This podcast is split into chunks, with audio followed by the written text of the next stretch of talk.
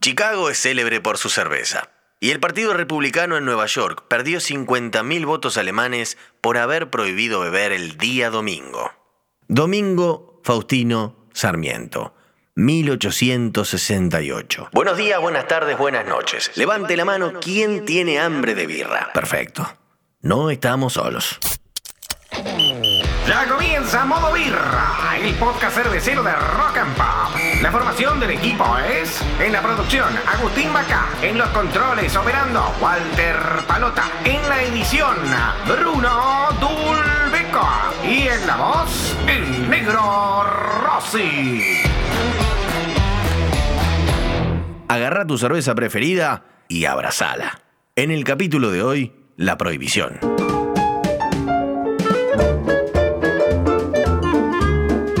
Desde sus orígenes la cerveza estuvo siempre relacionada con momentos de celebración, de creencias y ritos sagrados, de alimentación y supervivencia. Incluso fue vista como medicina. Sin embargo, hubo una época en donde todo esto fue olvidado.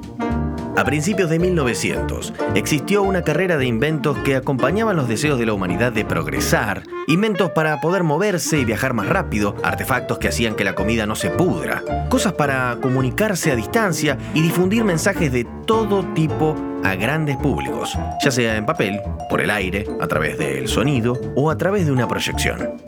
A pesar de tantos avances, al mundo y a la humanidad también le llegó lo peor en esta misma época, la Primera Guerra Mundial.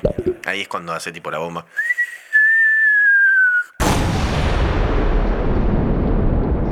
Muchos de los jóvenes que participaron de la Gran Guerra sufrieron muchos tipos de dolores, pérdidas y situaciones imborrables, que luego, en muchos casos, buscaban evadirse recurriendo al alcohol.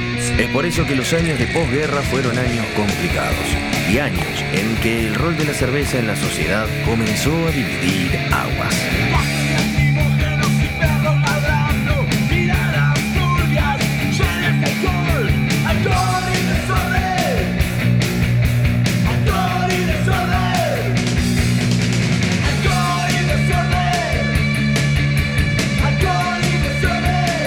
Canción que suena en el día de hoy es de Ataque 77, Alcohol y Desorden, del disco Todo está al revés. En esta época fueron muchos, muchos los inmigrantes que fueron llegando desde Europa al nuevo continente, en búsqueda ya sea de nuevas oportunidades, como de alejarse del pasado, la pobreza y la destrucción. Muchos de ellos provenientes de Italia, Irlanda y Polonia decidieron mudarse a los Estados Unidos, a la costa este principalmente. Las ciudades más elegidas fueron Boston, Chicago, Nueva York, entre otras. Los Estados Unidos para ese entonces tenían una sociedad muy moralista, tradicional y conservadora. Y con la llegada de gran cantidad de inmigrantes, llegó también una gran cantidad de culturas nuevas a las que los estadounidenses debieron tener que adaptarse. Sin embargo, lo que ocurrió fue todo lo contrario. La imagen de la clase trabajadora tomando birra en los recesos o una vez terminado el trabajo se hizo cada vez más común. Crecieron las ventas de cerveza, aparecieron los salones, los burdeles o bien los clubes nocturnos. El jazz se instaló como música bailable y todo esto levantó la preocupación de los más puritanos, que comenzaron a asociar a la cerveza con violencia por el abuso de la bebida, sobre todo violencia machista. Fue entonces cuando el ala conservadora de los Estados Unidos se empezó a organizar para ir en contra del alcohol y arrancó la campaña de demonización. Sus razones principales eran tres. Aumentar los ahorros del hogar, reducir la violencia en casa y mejorar la vida familiar. En 1869 se crea el Partido Prohibicionista, que hoy es el tercer partido más antiguo del país. El Partido Prohibicionista lleva un camello como emblema y para el 2020 tendrá a Phil Collins como candidato. No, bueno, el músico británico no. Un veterano del ejército estadounidense que espera superar los 5.000 votos que obtuvo su antecesor en el 2016. Vos seguí tomando soda. Entre 1900 y 1915, la tasa de consumo de alcohol en los Estados Unidos había pasado de 26,5 litros al año a 95 litros por estadounidense. Así que los anti-escabio se pusieron más pesados y de la exigencia por la moderación, el pedido pasó a ser extremo, la prohibición. Surgieron entonces movimientos como la Unión Femenina de Abstinencia Cristiana y la Liga Antitaberna, también el Movimiento por la Templanza. Sus integrantes eran mirados con cierta curiosidad, personajes extraños, pero una fuerte presión religiosa los convirtió en líderes de una cruzada que culminaría con la imposición de la ley seca. Yo lo que quiero es tomar.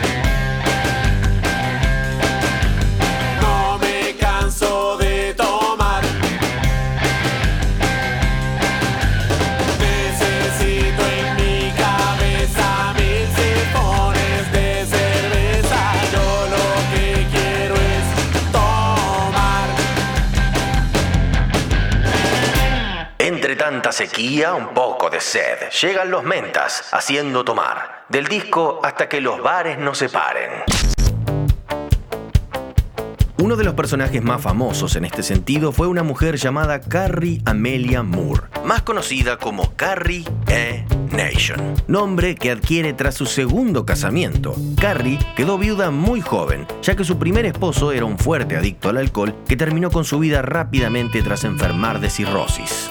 Carrie, acompañada por su séquito, entraba a los bares vestida de luto y con un lazo blanco anudado al cuello, llevaba dos objetos curiosos en cada mano. En una, sujetaba una Biblia y con la otra empezaría a propagar el terror entre los presentes.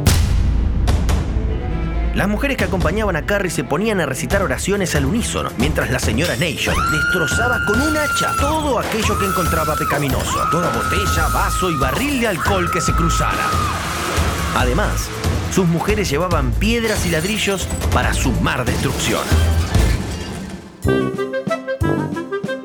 Entre 1900 y 1911, Carrie Nation fue encarcelada más de 30 veces por estas violentas irrupciones en los tugurios de Kansas y Missouri. La buena mujer pagaba las multas con el dinero obtenido con la venta de unos pins en forma de hacha, modelos a escala de aquellas con las que imponía su ley de sobriedad. Increíble. Si bien la mayoría de estas mujeres tenían motivaciones personales fuertes para luchar en contra del consumo y el abuso del alcohol, detrás de todos estos movimientos en realidad había escondida una actitud racista por parte de esta población blanca, protestante y anglosajona. Estos sentían como su raza corría el riesgo de difuminarse y mezclarse con la llegada de los inmigrantes, con sus credos y sus costumbres. De hecho, en medio de todo esto, aparece el Ku Klux Klan, que también intervino apoyando la ley seca y aprovechó la situación para llevar adelante sus actividades racistas. Ah, esto no lo tengo que hacer yo. lo cierto es que el sector industrial estaba en pleno apogeo y reclamaba mano de obra los inmigrantes eran perfectos para ocupar estos puestos, aunque claro, mientras los empresarios americanos y el Estado se enriquecían, ellos no serían partícipes de ese esplendor. Y en cambio, al finalizar el día, se irían a la taberna a gastar sus pocas monedas, en búsqueda de la evasión que les daba el alcohol.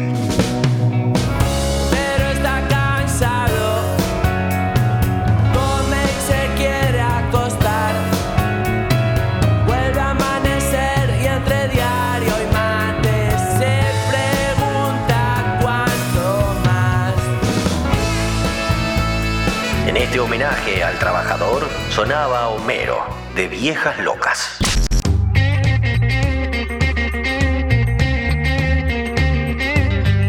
En 1919, el congresista Andrew Bolstead establecería la decimoctava enmienda, en la que quedaba prohibido y severamente penado la destilación, distribución y venta de alcohol. El demonio de la bebida hace testamento. Se inicia una era de ideas claras y limpios modales. Los barrios bajos serán pronto cosa del pasado. Las cárceles y correccionales quedarán vacíos. Los transformaremos en graneros y en fábricas. Expresó Volstead. Esta fue la famosa ley seca, que no permitía la elaboración de bebidas con más de 0,5 de alcohol, aunque sí concebía la elaboración de vino de manera casera, para consumo personal, o la destilación de whisky para usos exclusivamente medicinales. Vaya uno a saber qué tipo de usos serían esos. Cerveza Rabieta te tira la posta. La única manera de acceder al whisky era mediante una receta médica y solo tenías acceso a tres pintas por mes. Mágicamente, las familias enteras empezaron a enfermarse. Y para cuando terminó la prohibición, los médicos habían escrito 6 millones de recetas. Arroba rabieta cerveza. Cerveza malcriada. Por otro lado, se permitió a los clubes privados conservar todas las bebidas que tuvieran previo al dictamen de la ley, que luego pasaron a valer oro, y muchos de ellos corrieron a estoquearse previo a que la ley entrara en vigencia. Se suponía claro que la prohibición acabaría con la venta y el consumo de alcohol y terminaría de esta manera con la violencia que le adjudicaban. Pero sucedió todo lo contrario. No solo el consumo y la venta aumentaron de manera clandestina, sino que además la aparición de contrabandistas dio lugar a la formación de las mafias, que poco a poco terminarían controlando todo el negocio, dejando de esta manera al Estado con menos dinero por la falta de recaudación de impuestos y con más tareas policiales y jurídicas. De hecho, durante la prohibición, las cárceles y los juzgados colapsaron. En ese lapso, los homicidios aumentaron un 78% en referencia con la década anterior y la cantidad de convictos federales en un 561%. Por otro lado, al no estar regulada la fabricación de alcohol y esconderse en la clandestinidad, millones de personas fabricaron artesanalmente sus propias bebidas y se hizo popular el gin de la bañera, un explosivo y peligroso cóctel elaborado con alcohol puro y aderezos químicos, por el cual mucha gente terminó intoxicada y perdió la vida. Bueno, no está de más decir que fueron 10.000 personas las que murieron envenenadas, así que ojo con lo que tomás. Es más, que mejor que elaborar tu propia cerveza, ponerle los ingredientes que vos quieras y darle el perfil de sabor y aroma que más te guste. Si te animás, busca ayuda en capacitacioneselmolino.com. Tienen cursos online y presenciales súper completos para que aprendas a hacer y a mejorar tus cervezas. Arroba Insumos El Molino. Búscalos en Instagram. Por la falta de ricas cervezas caseras y tóxicas bebidas alcohólicas improvisadas en bañeras, fue que el contrabando de licores y la fabricación ilegal se convirtieron en un negocio tentador y altamente rentable. Tan rentable que la corrupción se transformó en moneda corriente y los grupos criminales organizados lo controlaban todo. A la policía, a los políticos y a los jueces. El hombre que busco en realidad, guiño, es Don Soborno. Guiño, guiño. Hay que lanzar los aros. Bueno, se acabó. Este juego se cierra. 1920, plena ley seca. La euforia de las calles encerrada en cajas de madera, custodiadas por el FBI. La liga antitaberna y Al Capone reinan sobre mí. Menudo estrago, necesito un trago. Ha subido el crimen, ha subido el paro. Necesito de algo bueno que me haga olvidar lo dura que es la vida y lo seca que está. Sonaba en modo birra Roca Vieja con la Ley Seca. Esta banda, formada en 2012, tiene integrantes tanto de Murcia como de Valencia. Os queremos españoles. El más famoso de los capos mafia fue sin lugar a dudas Alfonso Gabriel Capone, más conocido como Al Capone. Hijo de italianos, barbero él, costurera ella. El joven Capone comenzó a delinquir en la ciudad de Nueva York siendo adolescente, a los 14 años, formando parte de una de las bandas más temidas de la época, The Five Points Gang, o la banda de los cinco puntos. Capone extorsionaba a empresarios para que le dieran parte de sus beneficios al líder de su agrupación. Básicamente les ofrecía seguridad. En esa época, antes de mudarse a Chicago, donde tiempos después se convertiría en el gángster más respetado y temido de las mafias, tuvo un enfrentamiento en donde le tajearon el rostro con una navaja y desde entonces se lo apodaba cara cortada Capone. ¿Te suena? Ya en Chicago, Al Capone se convertiría en el rey del crimen organizado, controlando el juego ilegal, la prostitución, la extorsión e intimidación de los comercios a cambio de protección y el contrabando de alcohol. Se presume que fue el autor intelectual de unos 300 asesinatos, algunos de los cuales ejecutó personalmente, pero increíblemente ninguno fue comprobado.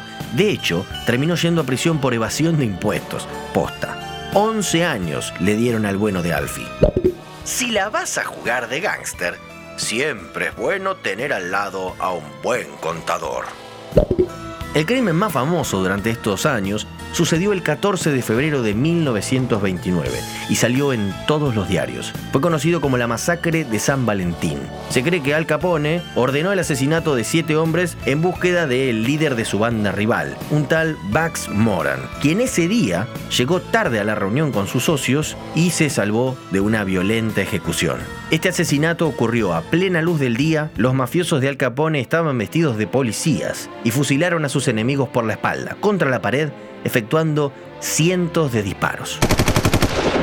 Al Capone, mientras tanto, se encontraba vacacionando en Palm Island, Florida, fija, tomándose alguna cervecita clandestina. Esa fue su coartada, así quedó desvinculado de la matanza.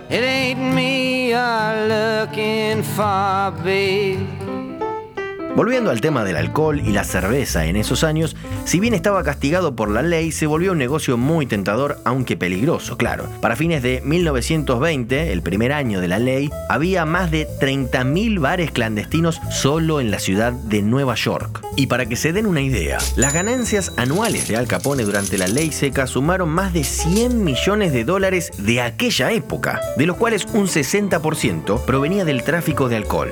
Estás ahí, varón de la cerveza, y voy a encontrarte.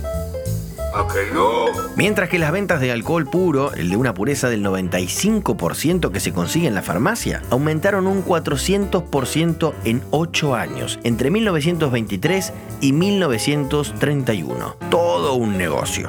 El gran problema de todo esto para los Estados Unidos es que los que se suponía traería beneficios le terminó costando carísimo por todos lados. Mayores recursos en seguridad, mayores recursos destinados al sistema judicial y pérdidas económicas por dejar de percibir impuestos sobre el alcohol. La pérdida de cientos y miles de puestos de trabajo. Y a todo esto hay que sumarle la Gran Depresión del 1929. The Great Crash of 1929 began. Cuando la cosa no daba para más, llegó Franklin Delano Roosevelt, el candidato demócrata que inevitablemente, utilizando la abolición de la 18 enmienda en sus discursos, logró ganar la presidencia en el año 1933. Sí, con ese nombre. Lo primero que hizo Franklin a las 3 y 32 de la tarde del 5 de diciembre de 1933 fue dejar sin efecto la ley seca y dejar en la historia una hermosa frase.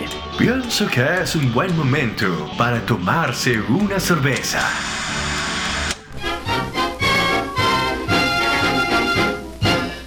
Washington, D.C.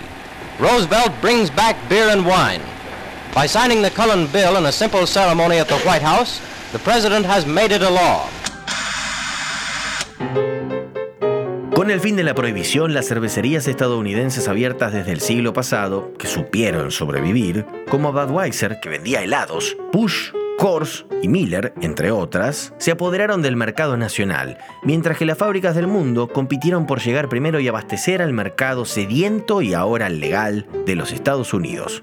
La que se sacó el premio mayor solo por llegar antes que ninguna otra fue la holandesa Heineken. Y esta relación internacional es en parte uno de los grandes motivos por los que esta cerveza es una de las más vendidas en el mundo en la actualidad. Hasta acá llegamos en este episodio. Modo Birra lo hacemos Agustín Bacá en producción, Walter Palota en los controles, Bruno Durbeco en la edición y quien les habla, el negro Rossi. En Instagram nos encuentran como arroba Modo Birra Podcast. Por favor, ¿me, da- me das una cerveza? Nos despedimos con esta última canción. Suena en modo birra Mi agüita amarilla de los toreros muertos. Los madrileños se escabearon y ahora hacen fila en el baño. Adiós, salud, hasta la próxima cerveza. Y creo que he